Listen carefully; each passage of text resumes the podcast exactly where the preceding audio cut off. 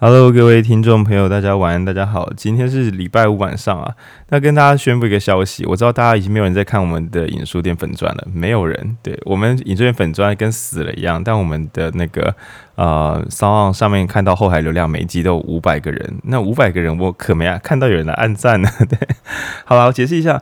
就是我们今天这本书叫本来要导读的书，叫做《为什么要睡觉》。它是一本改变我生命的好书。虽然我才刚读了两三天，那我们做一个决定，就是我们还是会每周录制，但我们不要在礼拜五晚上十点的时候上架，以免大家就是开始熬夜。对，因为熬夜伤脑子。那你读了再多书，做了再多的日常努力，脑子坏了就是就没救了。